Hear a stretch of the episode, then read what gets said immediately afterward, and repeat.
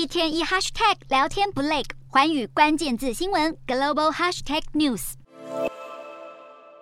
恶劣通膨导致全球物价持续飙涨，不只是民众，许多国家政府也都面临严重的财政困境。其中一直是出口导向经济体的南韩，在面对能源价格上涨与全球半导体市场需求下滑的双重打击之下，今年八月的贸易赤字创下六十六年以来最高纪录。根据南韩产业通商资讯部统计，南韩今年八月的出口额为五百六十六亿七千万美元，与去年同期相比只成长百分之六点六。但相对的，八月进口额却高达六百六十一亿五千万美元，与去年同期相比暴涨了百分之二十八点二。这让南韩八月的进出口贸易赤字达到九十四亿七千万美元，不但创下自一九五六年开始统计数据后新高，也是南韩连续第五个月呈现贸易赤字。不过，南韩今年八月的五百六十六亿七千万美元出口额，除了高过去年八月的五百三十三亿美元，更创下八年以来新高。其中以蓄电池的出口额排名第一，但是南韩出口主力的半导体出口额却因为市场需求下滑而大减百分之七点八，这也是南韩半导体二十六个月以来首次下跌，重创南韩赖以为生的科技产业。